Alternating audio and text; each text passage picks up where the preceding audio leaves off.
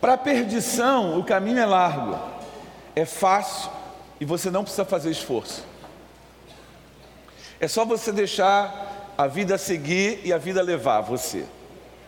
Agora, para caminhar com Jesus, o caminho é estreito. A porta, ela tem um molde perfeito do seu corpo. Só passa você.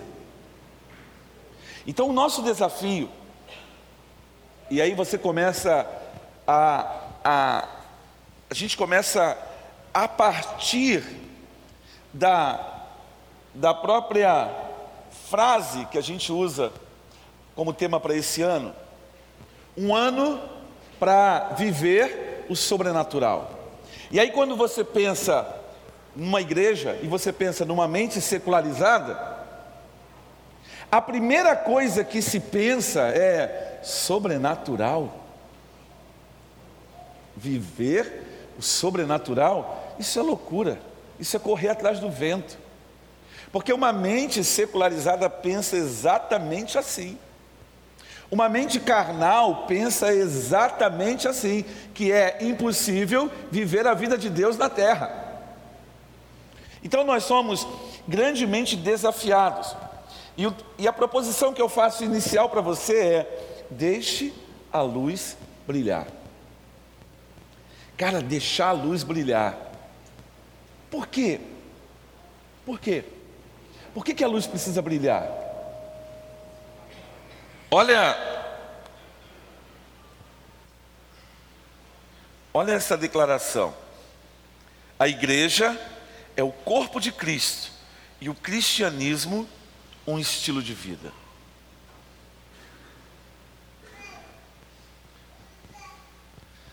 Nós já vimos aqui, esse é o estudo de número 4.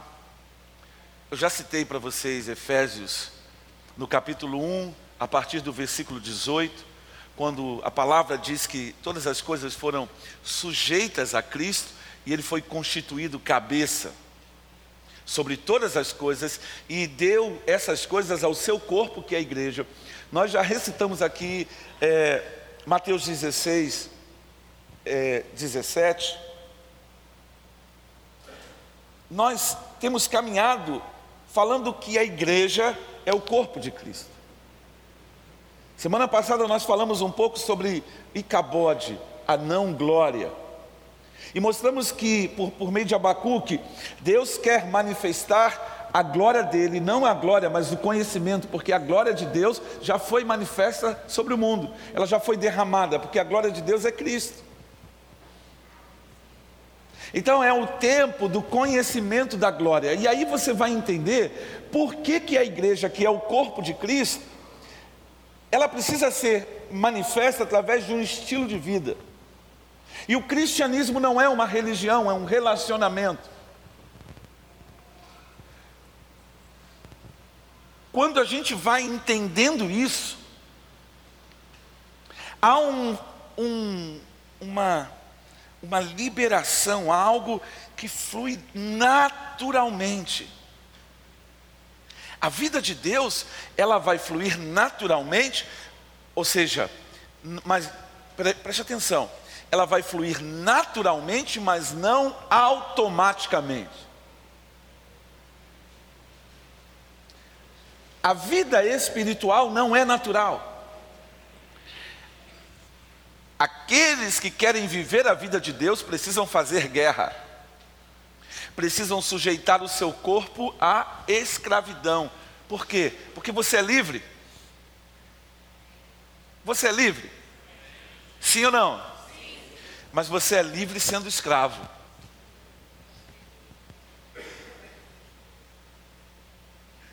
Olha o confronto. Na realidade, Jean, eu sou livre quando eu me submeto ao governo de Cristo. Porque é só em Cristo que eu posso viver livre.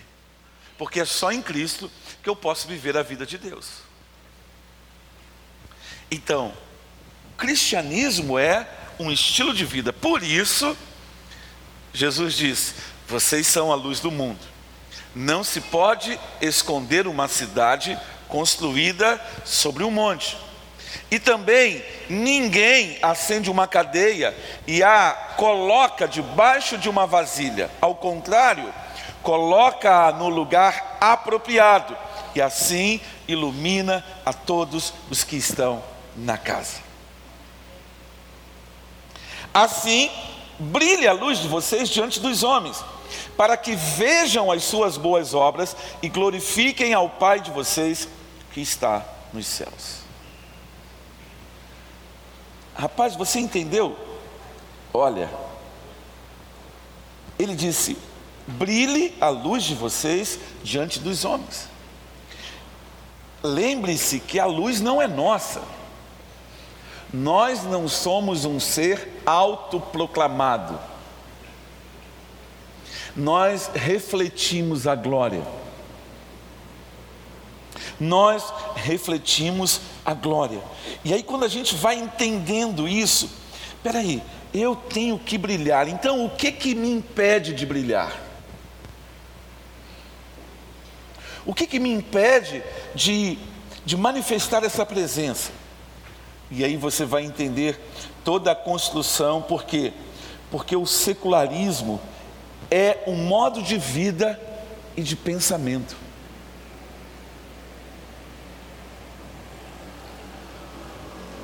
Nosso desafio ser igreja, secularismo. Ora, se o cristianismo é um estilo de vida, o secularismo também é um modo de vida, é um pensamento, você pode perceber que o pluralismo é uma forma de pensar, você pode perceber que a privatização é uma forma de pensar que se contrapõe, que faz oposição a Cristo. Preste atenção, Satanás já perdeu o jogo. Quando Jesus Cristo na cruz disse: Está consumado, e o véu do santuário rasgou de alto a baixo, ele perdeu. Agora, a palavra vai dizer em João que o mundo jaz sobre a influência do maligno. Então, o relógio conta contra ele. O que, que ele faz agora? É impedir que a vida de Cristo ou que a vitória de Cristo seja revelada ao mundo. Então todo conflito não tem nada a ver com você, tem a ver com ele. É que tocando em você, ele ofende a ele. Embora ele não possa tocar em você, porque a palavra de Deus diz que o maligno não nos pode tocar, mas eu permito quando eu caio em tentação, quando eu peco. Toda vez que eu peco, a luz é ofuscada a glória deixa de ser manifesta. Então, é uma batalha? Sim, é uma batalha que, se, se que é, é, é, é estabelecida todos os dias. Todos os dias.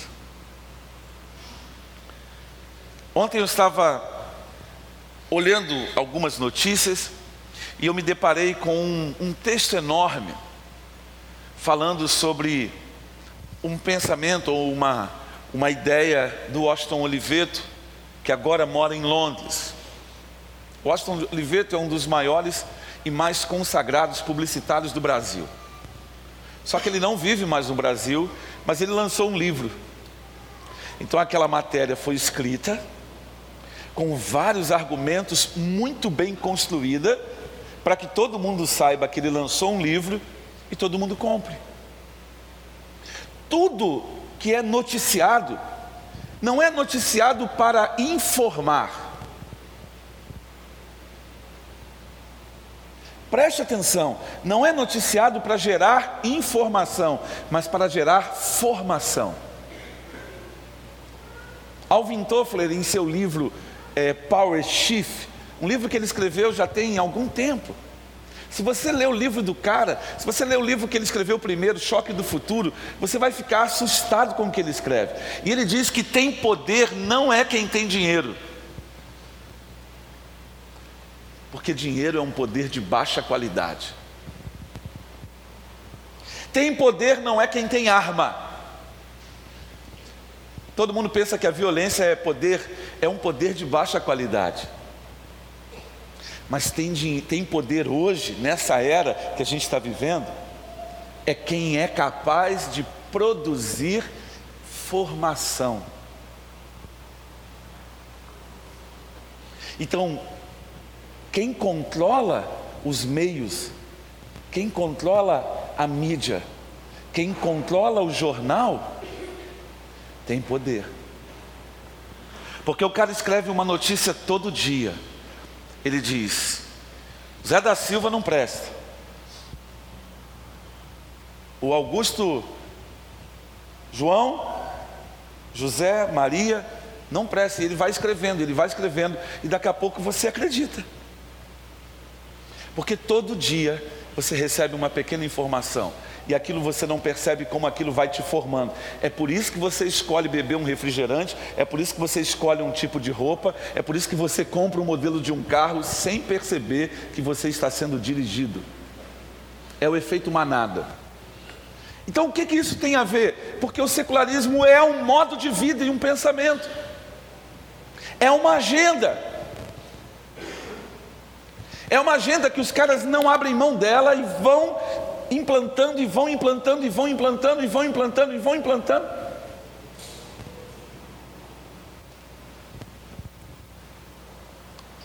Da raiz latina século, referia-se a uma geração ou uma era secular, é de uma que diz respeito a uma era, que diz respeito a uma geração.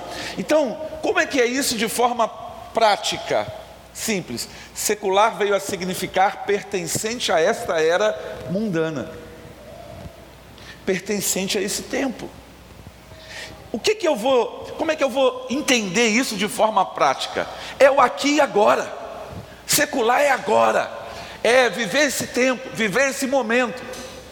Você vê diversas matérias, tudo o tempo todo excitando você, impulsionando você para viver agora. Viva! Celebre, festeje, compre, compre, compre, compre, compre, viva, celebre, celebre, celebre, divirta-se, divirta-se, porque é agora.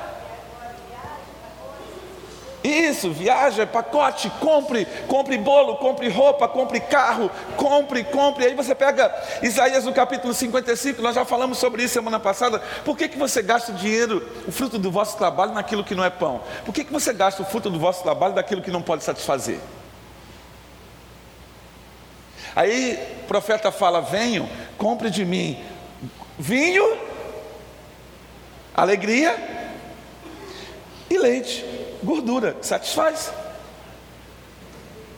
Aí você entende Jesus na festa de Caná, na Galileia, quando todo mundo pensava que a alegria tinha acabado, ele vem e produz um vinho com 106 talhas de água, um vinho de melhor qualidade a partir da água.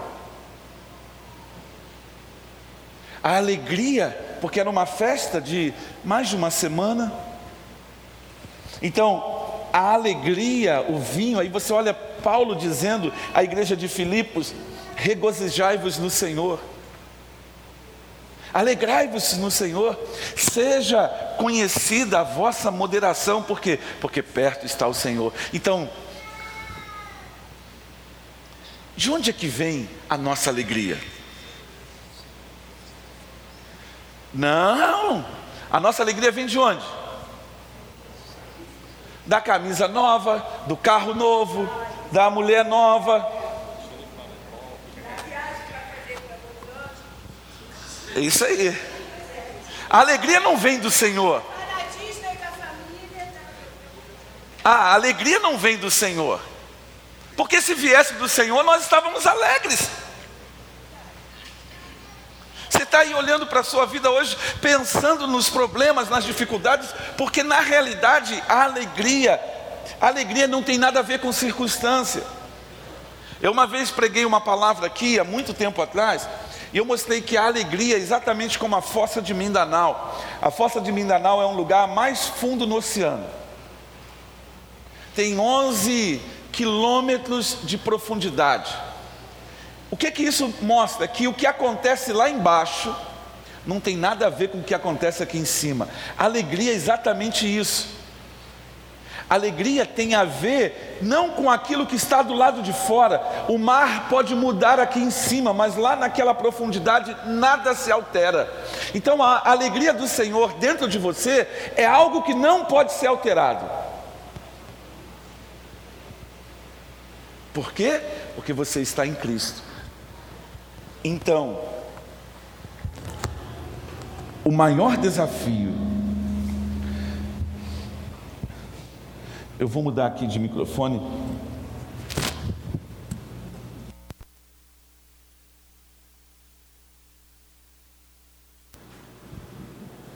Microfone. Alô?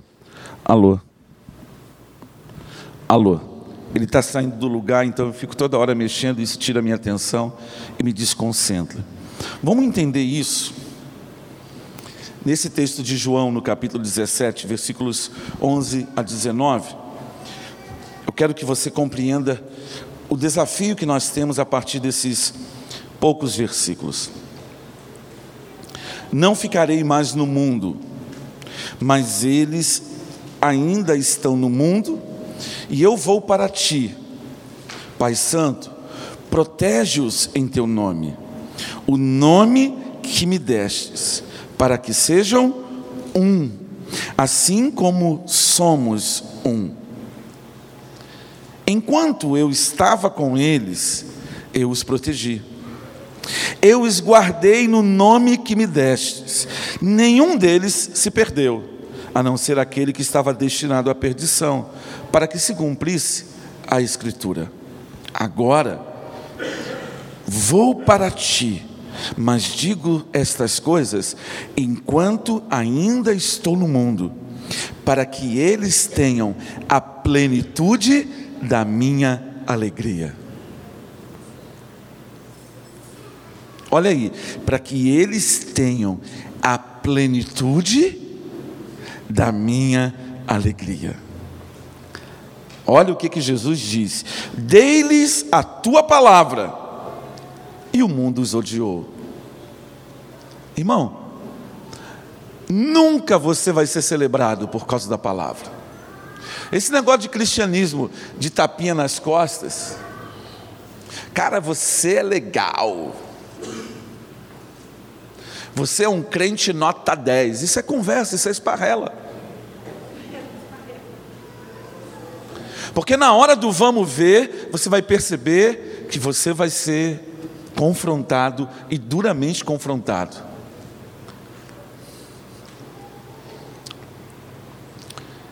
pois eles não são do mundo, como eu também não sou. Não rogo que os tires do mundo, mas que os proteja do maligno. Então, você não vai ter um escape para sair do mundo. Nós vamos viver no mundo, nós vamos jogar nesse ambiente de oposição nesse ambiente onde a tensão nunca vai sair de nossa porta. Aí ele diz: Eles não são do mundo, como eu também não sou. Santifica-os, firma-os na verdade. A tua palavra é a verdade. Opa! Então, se eu quero vencer no mundo, eu preciso ser santificado pela palavra, eu preciso ser limpo pela palavra, eu preciso ser transformado pela palavra. A minha vida precisa encontrar eco na palavra.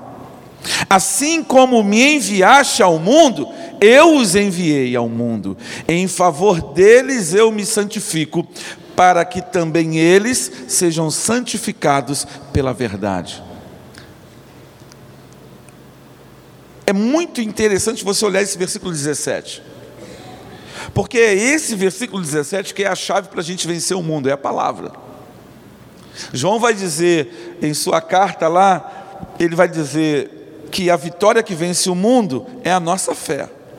Então, se eu não entender que eu não sou do mundo, Porque Jesus, ele não era do mundo, ele esvaziou-se, ele se humilhou, ele foi descendo, descendo, ele, ele encarnou, ele sofreu morte de cruz, e aí ele venceu. Quando ele venceu, ele vem e junta o corpo. Então, quando eu entendo isso, que eu não sou do mundo, e que o único meio de eu viver e coexistir no mundo é pela palavra, então não é o que eu digo, mas é o que a palavra diz a respeito de mim. Então, a, a, o que a palavra diz a respeito de mim é a verdade, e essa verdade precisa permear a minha mente, precisa estar dentro da minha mente, precisa ser como eu penso, precisa ser como eu vivo, precisa alinhar a minha vontade. É desafiador, por quê? Porque pluralismo, privatização e secularismo são uma forma de pensar, é uma mente. É uma consciência moderna, ou uma consciência pós-moderna, ou uma consciência hipermoderna. É a vida que está sendo vivida hoje. A igreja é um corpo. Preste atenção, olha só como é que o pluralismo invade. Eu, eu queria ter cortado. Mas vamos pegar aqui. Vamos cortar a mão do Léo. Pega aqui a mão do Léo, ó. A mão do Léo é corpo? Sim ou não? Sim. Não.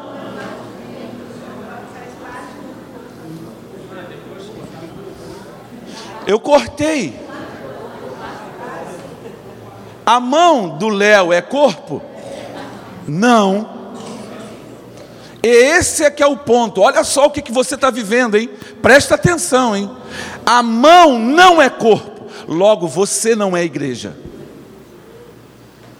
É uma mente mundana afirmar que eu sou a igreja, porque eu não sou. Eu sou parte. Eu sou membro do corpo. Você só é igreja quando está ligado ao corpo. Fora da ligadura do corpo, você só é mão. Ou seja, se eu não estou ligado a você, eu não sou corpo. É por isso que algumas eu, eu questiono. Eu, eu estou. Hoje eu vivo um ministério apostólico, sou pastor, mas preste atenção. Eu sou pastor. Ser pastor é uma função ou um título? É uma função.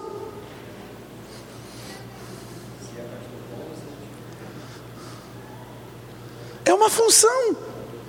Então, se você vive o pluralismo, você vai dizer que é igreja. Você pode viver sozinho, você pode viver sem o corpo, você pode viver sem a comunidade local. Mentira, mentira. Esse é o engano de Satanás. Mentira, porque você não pode viver sem o corpo. Você não pode ser, ter, você não pode vender pão sem padaria você não tem como produzir, você não tem como viver, você não tem como manifestar a igreja, é o corpo, e esse corpo é expresso na comunidade local. Então, por isso que, que Paulo, quando fala sobre dons, ele fala muito claramente: olha só, se todo o corpo fosse pé, o que seria do corpo? Todo corpo pode ser mão? Não. Então, mas eu posso dizer para o corpo que eu não preciso do pé? Também não. Todo o corpo perfeitamente ajustado e ligado. E aí você vai entendendo que como essa, essa, essa, essas ideias de plural, de, de privado e do secular faz com que eu perca a essência de ser igreja.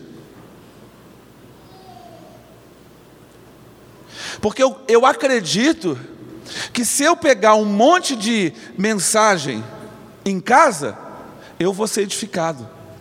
Vai ser edificado para viver uma vida doente.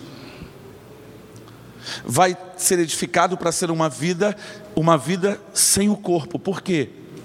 Vai viver uma vida de enfermidade, porque você vai achar que se basta. Mas Provérbios 27 fala sobre o ferro que afia o ferro. Aonde é que eu sou afiado? Aqui, ó, me relacionando com Renato, me relacionando com Cristiano, me relacionando com Carlos. Nós vamos nos confrontando, mas não é confrontar pela, pelo que você fala, não, é confrontar-nos pela palavra. E aí você vai entender o desafio, olha só, a igreja perdeu o seu poder de salgar, não perdeu o seu poder de salgar, nem de iluminar, mas a realidade é que as pessoas não desejam mais a transcendência. E aí eu não consegui achar uma outra palavra, eu posso, vou explicar para você o que, que é a transcendência. Transcendência, aqui tem um prefixo trans, que fala de algo acima, de algo superior, de algo mais elevado. É como se a igreja perdeu o desejo pelo por Deus. A igreja perdeu o anseio pelo sagrado. A secularização faz exatamente isso. Faz com que o sagrado, a vida de Deus, o sobrenatural, você falar de oração, de palavra de conhecimento, você falar de cura como algo natural na vida de igreja, se você falar de Mar Marcos 16 na vida de algumas comunidades, de algumas pessoas, eles vão dizer que você ficou maluco. Orar para ser curado? Não, rapaz. Deus deu capacidade ao médico para desenvolver penicilina. E realmente a penicilina foi uma revolução na vida do homem. Porque grande parte das doenças se venceu com a penicilina. Mas o sobrenatural é o natural de Deus. Então, se eu perdi o desejo pelo transcendente, se eu perdi o desejo por Deus, se eu perdi o desejo pelo sagrado, não é a vida do céu que importa, é aqui, é agora, é hoje. Se você parar para pensar, é interessante como as pessoas estão vivendo, vivendo algo, algo para agora. Eu postei no grupo dos jovens um concurso para sargento das armas. Eu já fiz isso lá atrás no passado. 200, dois, um salário mínimo aí de R$ 2.500. Ser militar é a melhor coisa do mundo? Talvez não.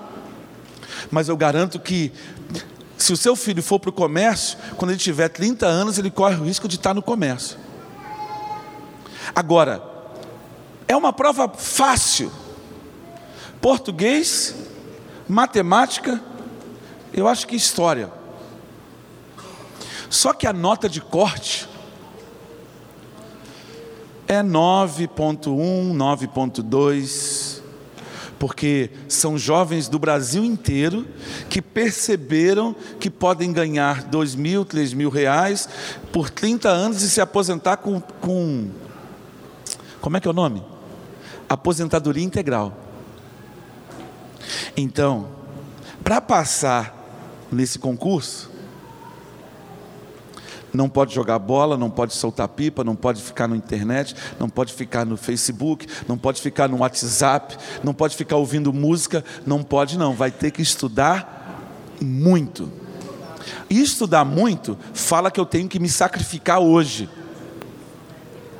Como eu vivo do imediatismo, da satisfação, eu não vou parar dois anos da minha vida, porque pode ser que você comece a estudar nos 15 e só passe com 17. Ninguém fala na mídia que se vence estudando. Todo mundo gosta de falar do salário dos promotores, mas ninguém vê quantos anos os caras estudaram para receber esse salário. De que, que eles abriram mão? Por quê?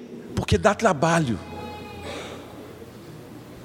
Você está entendendo que nós estamos vivendo uma vida secular? O secularismo ele é, ele é irmão gêmeo, são, são siameses. Eles se completam.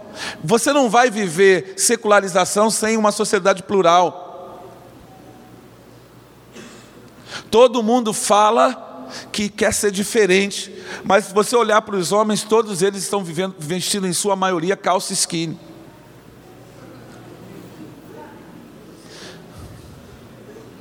Porque se você chegar aqui com uma calça daquelas com a boca larga, o cara vai dizer assim: rapaz, tu não tem vergonha de usar uma calça com essa boca, não? Mas se você parar, nós somos tão diferentes e vestimos as mesmas roupas, gostamos de comprar as mesmas coisas. Por quê? Porque é, uma, é um efeito manado, os caras estão guiando a gente.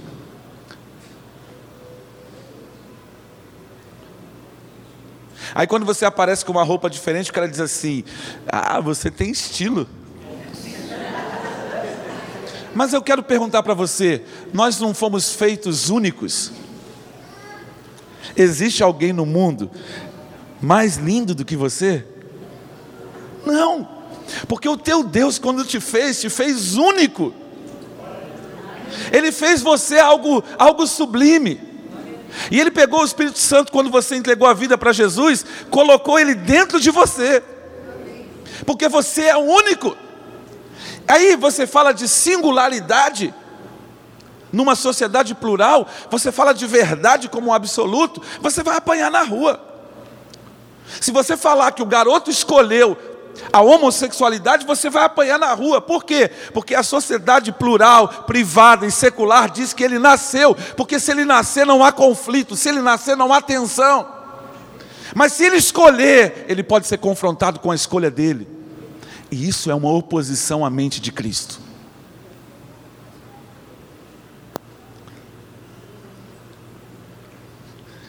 O privado fala, dá licença. Se você determinar, não, você é fundamentalista, tal. Vamos lá. Olha só, o sagrado foi colocado no lado escuro da casa, e o que importa é a realidade do que agora. Quero do aqui e agora. Quero ser feliz hoje. Aí você vai entender por que que isso vai sendo construído. Olha só. Nos tornamos uma sociedade de consumo. Eu quero que você entenda que sociedade de consumo não é uma sociedade só que compra, mas é uma, uma, uma sociedade que consome. Consome bens, consome serviços e consome ideias. Você pode ver como, olha só,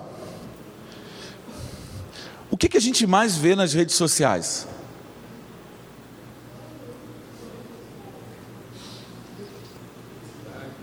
Hã? Como? Publicidade? Não, o que a gente. Vou, olha, vou falar, eu sei que eu vou apanhar, mas eu vou falar. O que a gente mais vê na rede social é mediocridade. Pessoas medíocres. Por quê? Porque não pensam, só reproduzem as ideias dos outros. O cara pega um negócio que é bonito e replica. Ele nem sequer lê, ele nem sequer escreve, ele nem sequer traduz aquilo com as palavras dele.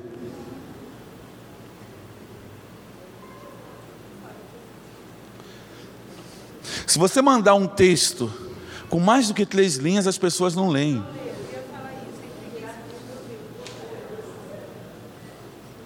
Sabe o que, que significa? Está todo mundo super, na superficialidade. Ó. Ah, é, vou pegar. Cristiano, você é ótimo. O Cristiano falou assim: vou esperar virar filme. Porque ler o código da Vinci demora mais do que ver o filme, né? Se eu ver o filme, eu, ó, e ver o filme em português. É mais fácil ainda. Aí você está rindo, mas isso é, isso é, é para a gente chorar, porque isso mostra o quanto a gente desceu, o quanto a gente está sendo manipulado, o quanto a gente está sendo enganado.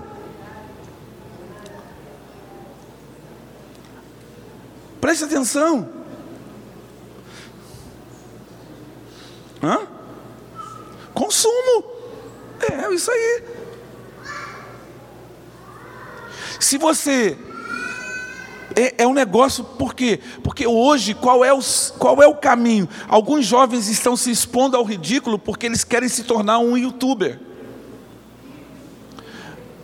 Rapaz, às vezes eu vejo umas, eu fico, às vezes eu vejo algumas coisas na rede social, eu fico, como é que esse cara conseguiu 150 milhões de visualizações? Eu prego a palavra e ganho um like. E o cara vai lá e se expõe ao ridículo.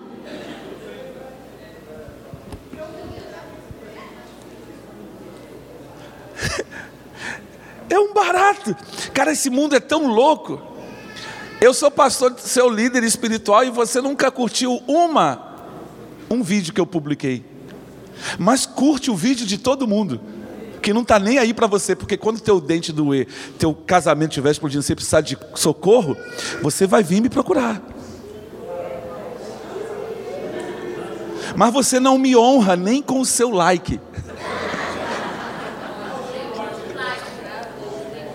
Não é que eu preciso do seu like. Você está entendendo? É que demonstra o quanto nós estamos secularizados, o quanto nós estamos fragmentados, o quanto nós estamos morrendo.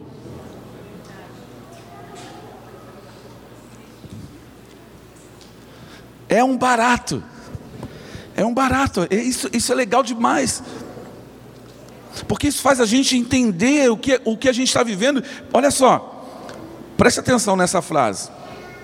Fidelidade, constância e estabilidade são coisas do passado.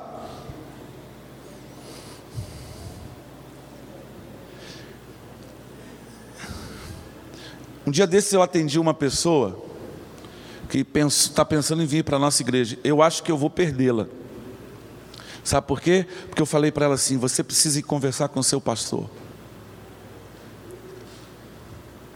Você foi recebida lá, ele cuidou de você lá, você precisa lá conversar com ele e dizer que você vai sair. E eu percebi que aquilo gerou um incômodo, porque há uma ferida. E aquele confronto que eu gerei não foi bom talvez ela não queira vir para cá.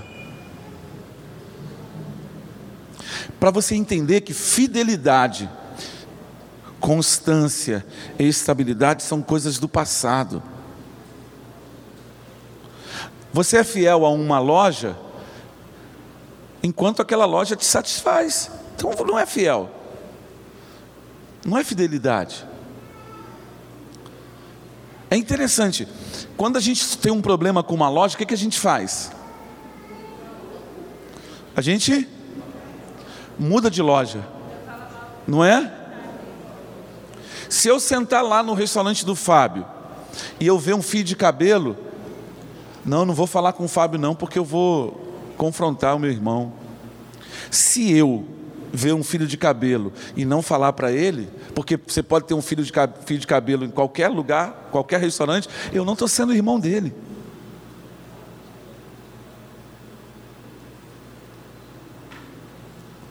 Mas nós estamos vivendo uma sociedade onde a gente descarta, porque a gente não quer, a gente é o politicamente correto. Então, fidelidade você constrói com a transparência, com o olho no olho, você olhar para a pessoa e dizer: não é porque você está dizendo que você está sendo inimigo dele, não. Mas não é pessoal.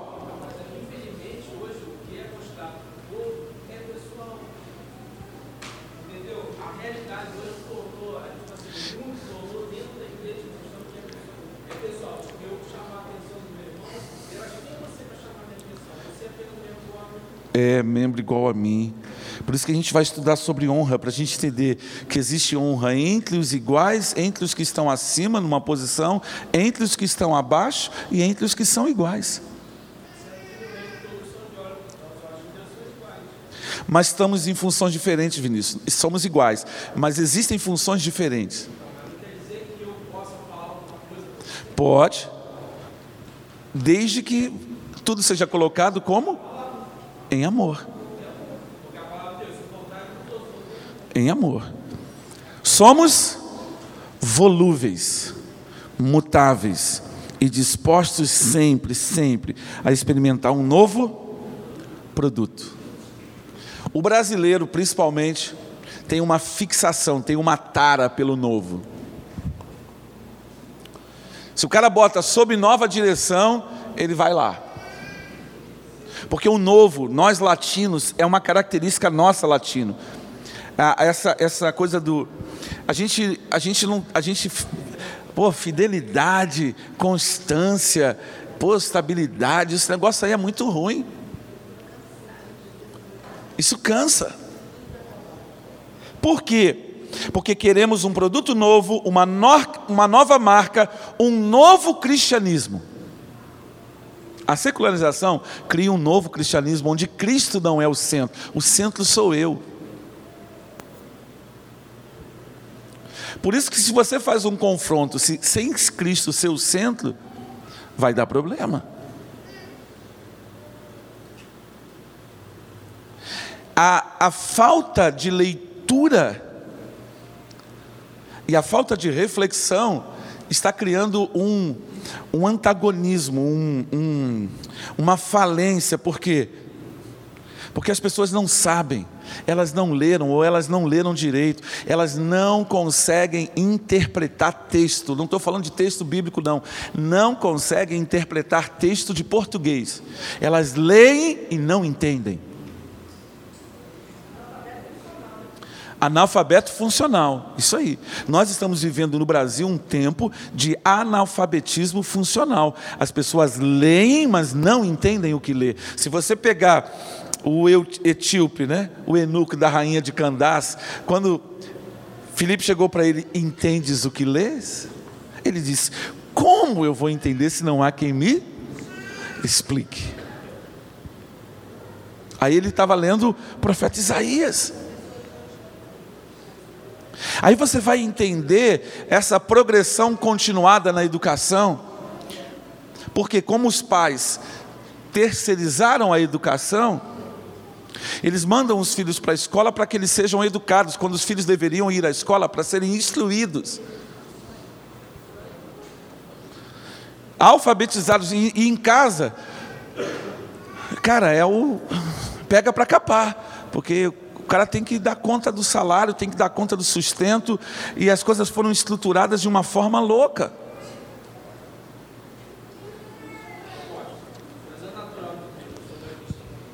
Espera aí, eu preciso que você fale no microfone, senão você ouve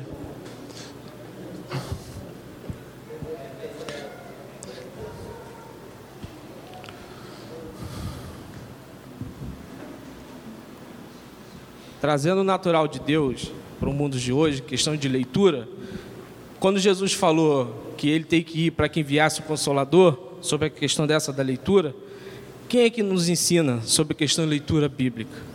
Não seria o Espírito, por ser o nosso conselheiro? Vinícius, é claro que o Espírito Santo é o conselheiro, mas há um problema gramatical. Sim, existe um problema gramatical. E esse problema é grave. uma pessoa que não saiba ler.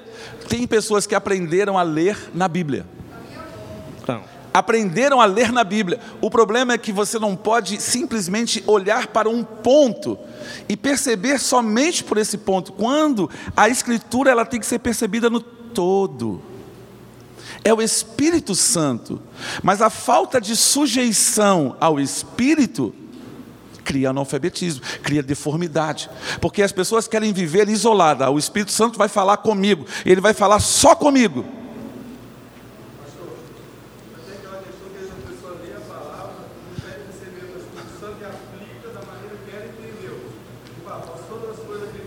Sim. O posso todas as coisas naquele que me fortalece é uma interpretação clássica. Qual é o contexto do posso todas as coisas naquele que me fortalece? Todas as coisas que estão escritas no texto antes. Eu posso ter abundância ou falta. Eu posso ser preso, eu posso ser escravizado, eu posso tudo. Não quer dizer que eu tô, estou liberado para todas as coisas.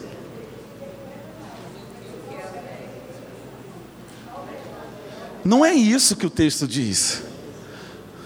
Há um pilar. A exegese do texto tem um pilar. Aqui tem um limite e aqui tem um outro limite. Você pode caminhar dentro desse limite. Mas você não pode ir para cá. Mas a nossa aula hoje não é de exegese. Por causa dessa realidade, a fidelidade, constância e estabilidade se tornaram coisas do passado. Somos volúveis, mutáveis e dispostos sempre a experimentar um novo. A igreja se torna irrelevante na medida que sua mensagem se tornou destituída de plausibilidade. O que é plausibilidade? É verdade. A igreja está mandando para o mundo uma mensagem difusa. A igreja está emitindo para o mundo uma mensagem que demonstra condescendência, superficialidade em muitos aspectos. Então a sua mensagem se torna irrelevante. Por quê? Porque as pessoas não querem mais saber se a igreja influencia. Elas nem pensam nas questões que a igreja aborda. A mensagem, você olha para a Europa, o cristianismo se tornou tão sem sal na Europa, que as pessoas estão vivendo uma era pós-cristã. Porque o cardápio, uma sociedade secular, ela contempla um cardápio onde o cristianismo não é mais a resposta. Eu posso crer, eu posso ser do jeito que eu quero. Por isso é que nós estamos, nós estamos sutilmente sendo esvaziados, não é de fora para dentro, é de dentro para fora. Nega-lhe o poder e lega-lhe uma série de situações.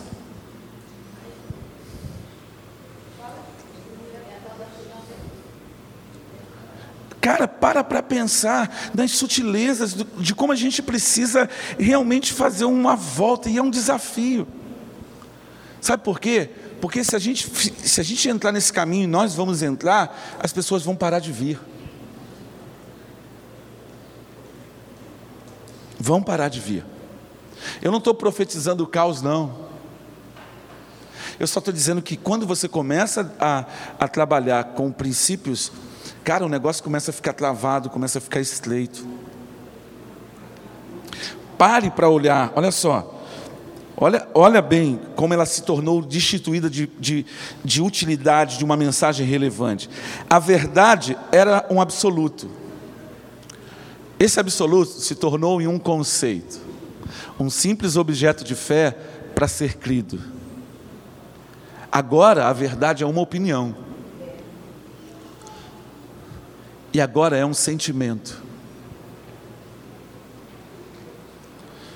Mas a palavra é: conhecereis a verdade. Qual verdade? O absoluto, Jesus. Não é um conceito, eu já disse para vocês. Jesus diz: Eu sou o caminho, a verdade e a vida. O caminho é uma pessoa, não é uma ideia para ser seguida. É uma pessoa. Vem cá, Léo. Ó, dá aqui o braço. É uma pessoa por quem eu passo. Nós nos fundimos e nós nos tornamos um. Jesus é uma pessoa. Aí o que, que ele fez para que a verdade dele pudesse se tornar real? Ele mandou o Espírito Santo. Aí a gente está assim, ó, agora. Você não me vê mais, ou você me vê. Está vendo aqui o Léo? O Léo se move mas é o Espírito Santo que se move através dele. Então não é um conceito, não é um objeto de fé.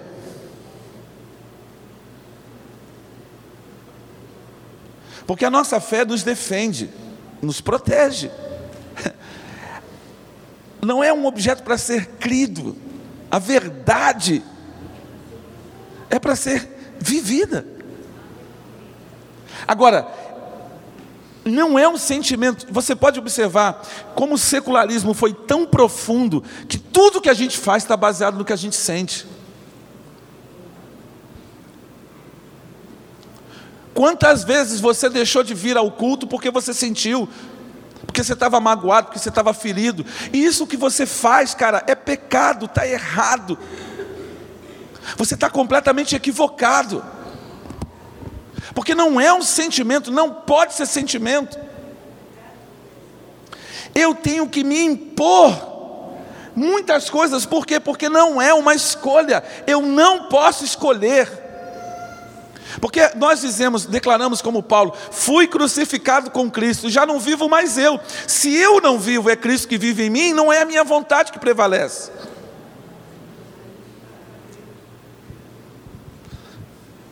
Aí, como é que eu suporto um ao outro em amor? Eu tenho que matar a minha vontade e continuar caminhando com aquele cara.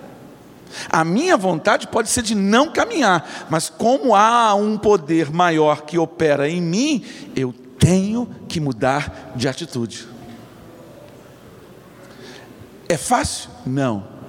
Exige determinação? Exige. Disciplina? Então, por isso é que a mensagem da igreja está difusa.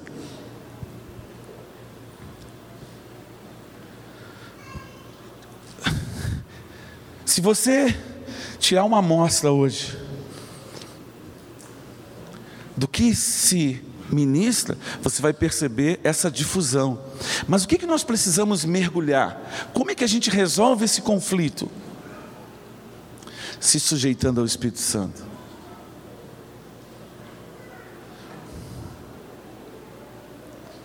Se sujeitando ao Espírito Santo.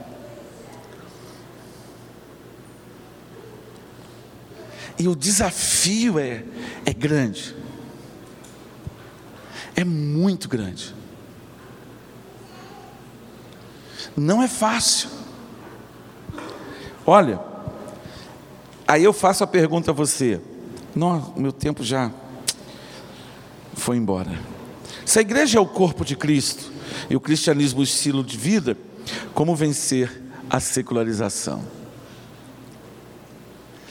Eu queria abrir para a gente, para vocês fazerem algumas perguntas, mas eu preciso avançar. A gente já abriu demais na caminhada até aqui. E eu queria que você abrisse a sua Bíblia em Hebreus, no capítulo 10, onde a gente vai responder essa pergunta, não através daquilo que possamos pensar, mas aquilo que a palavra diz nesse apelo à perseverança. Eu vou ler Hebreus no capítulo 10, versículo 19. Ah, voltar lá. Se a igreja é o corpo de Cristo, anota aí. Deixa uma, uma tela com, com Hebreus e outra tela com, com a anterior.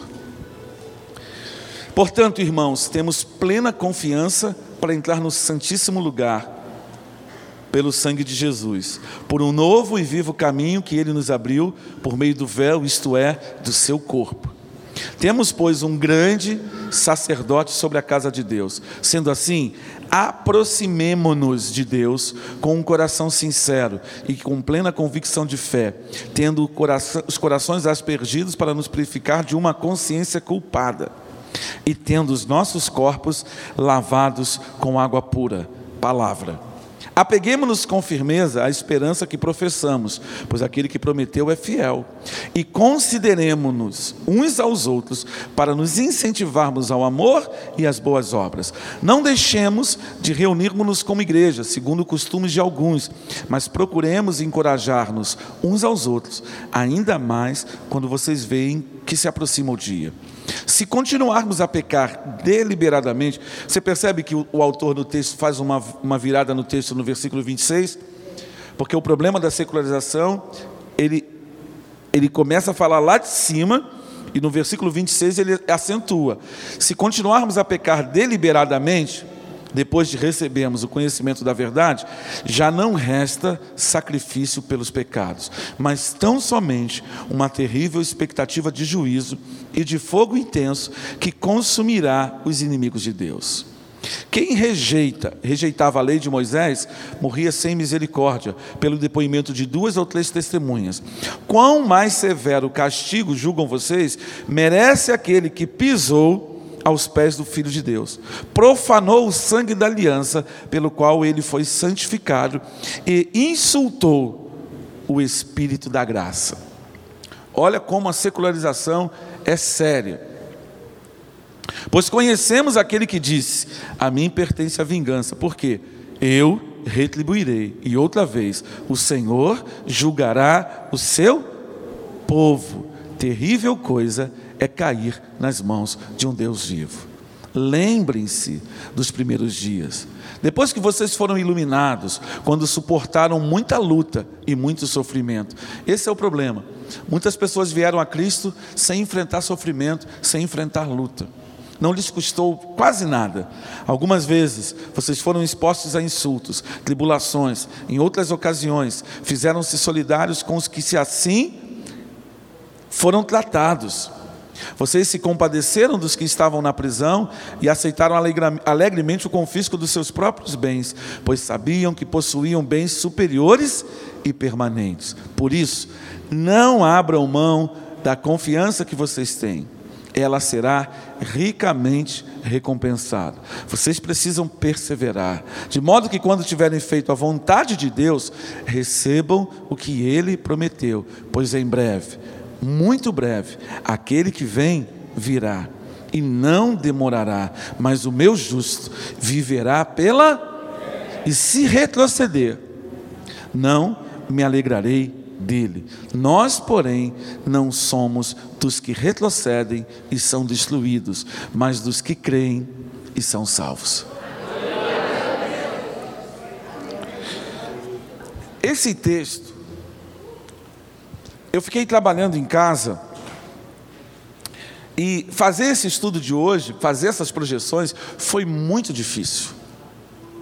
Porque secularização é algo que a gente está vivendo. É, é, algo que, no, qual nós estamos imersos. Então, quando eu lia os conceitos, quando eu estudava as verdades, eu ficava, meu Deus, como é que eu vou comunicar isso para que as pessoas entendam o que é? De cara, Deus me deu o texto de brilhar a luz. Porque a igreja precisa ser luz e sal. Precisa ser sal e luz. E se o sal perde o sabor, ele é descartado. Então, quando você olha para esse texto, você percebe uma exortação. O que, o que é exortação? Animar a gente a perseverar a não abrir mão e não retroceder para o pecado, porque algumas coisas entraram na nossa vida tá, de forma simples, entra pela televisão, entra por um e-mail, entra. Você vê cristãos que ficam rindo com piada, piada, piada imunda. E aí você confronta, ele diz: não tem nada a ver. Você percebe uma carnalidade nas brincadeiras. E aí você vai percebendo que o mundanismo, por quê? Porque a secularização, um cristão que vive individualmente, ele é secular. O exercício que a gente tem que fazer é um exercício extremamente contundente. Por quê? Porque esse texto ele encerra verdades, não deixar a congregação, não continuar a pecar deliberadamente. Olhe para esse texto, gaste tempo em casa nesse texto. Nós temos pouco tempo de reflexão na nossa vida devocional. Por que pouco tempo? Porque a gente precisa hoje de uma vida absolutamente regrada. Você não pode ficar até eu vou dizer para você, como seu pastor, cara, você não pode ficar até quatro da manhã assistindo série do Netflix. Porque a palavra de Deus diz que a tua pobreza vai te assaltar, a pobreza vai te assaltar como um homem armado.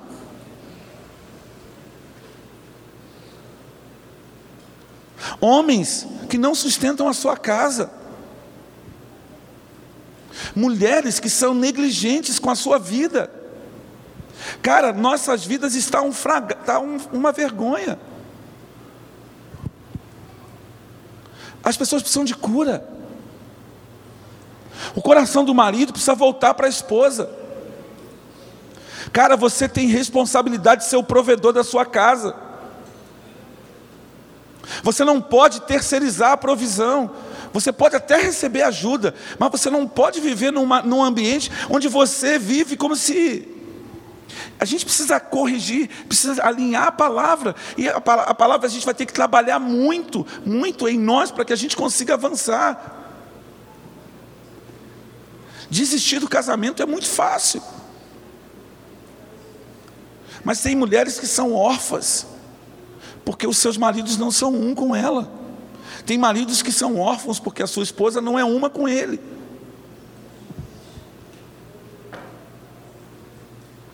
Filhos que são órfãos de pais vivos.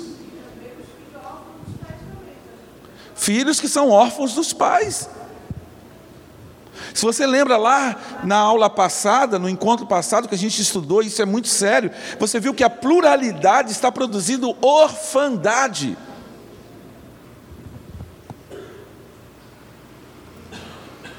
Então, quando você olha para essa realidade, olhe para essa imagem e você vai ver como ela é diferente da primeira.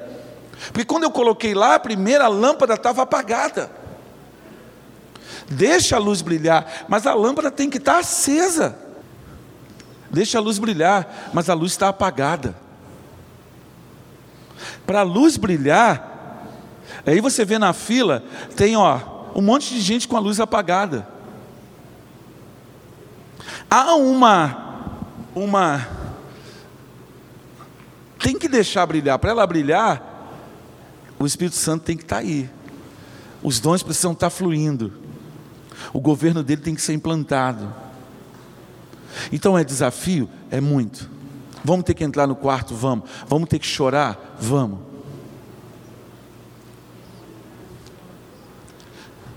Quando você ouve Paulo dizer poeticamente: Fui crucificado com Cristo e vivo não mais eu, mas Cristo vive em mim, foram 14 anos de discipulado.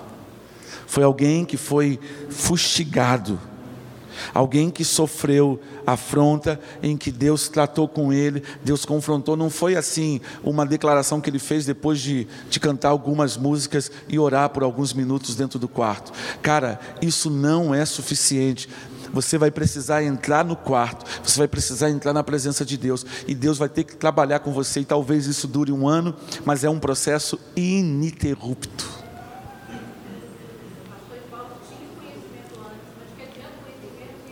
Não adianta conhecimento sem o Espírito. A lei se torna, aí você vira um fariseu. Eu já fui fariseu. Hoje eu estou lutando para matar o fariseu que ainda vive dentro de mim. Se ele vive dentro de mim, ele vive dentro de você. E é difícil, é, você vai ter que mas dar trabalho, mas dá trabalho, mas a gente continua. Por isso que aí você vai entender por que, que em João 17 ele disse: santifica-os na verdade. A tua palavra é a verdade, porque é um processo ininterrupto. Ininterrupto. Ininterrupto. Que exige muito? Exige. Exige trabalho? Exige. Exige determinação. Cara, não é fácil dizer já estou crucificado com Cristo. É muito fácil para muitos de nós, mas, cara, não é fácil não. Para você dizer isso, para eu dizer isso, em linha com o Espírito Santo, e o Espírito Santo está operando de verdade, meu irmão, a gente vai ter que gastar horas na presença do Senhor. Não é sentimento, cara, é morte. O Delcio brincou semana passada. Tá bom, hoje é um bom dia para a gente morrer. E é um bom dia para a gente morrer mesmo. Porque não tem outro caminho senão a morte.